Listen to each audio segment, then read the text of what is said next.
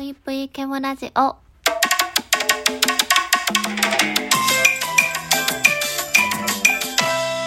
皆様こんばんぷい、ケムシです。最近、メンヘラか？と言われることが増えたので、メンヘラ診断やってみました。というわけで、あの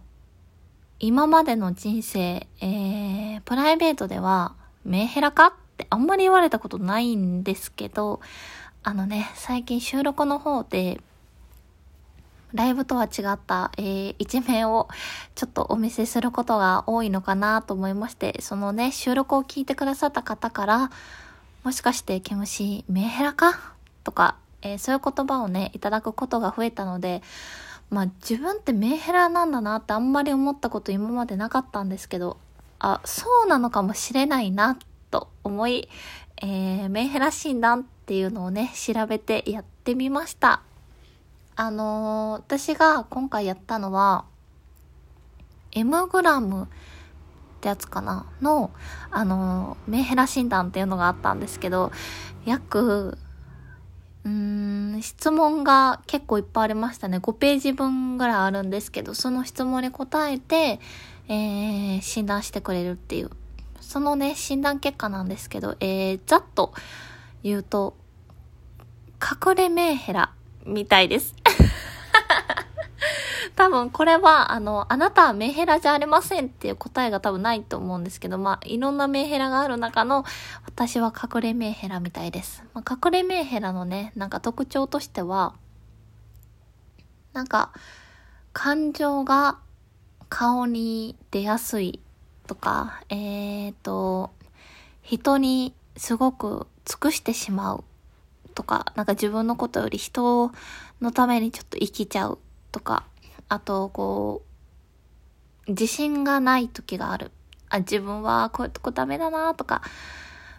本当、なんかこういうとこあるよなって言って、自信をなくしてしまうことがあるみたいな特徴があるみたいなんですけど、なんかね、あの、メンヘラって、まあ、未だになんとなくしか分かってなくて、例えば、皆さんが多分思ってるイメージ、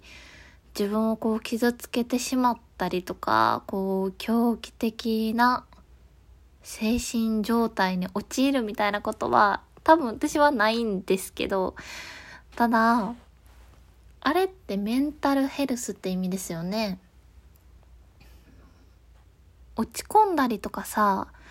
なんかちょっと、マイナスな方に考えてしまったりとかさ、なんか、そういうことって、生きてたらみんなないですか？って思うと、あ、人類はみんなメンヘラなんだなと思いました。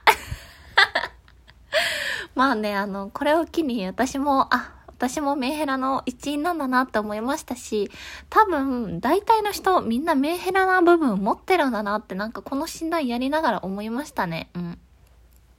なので、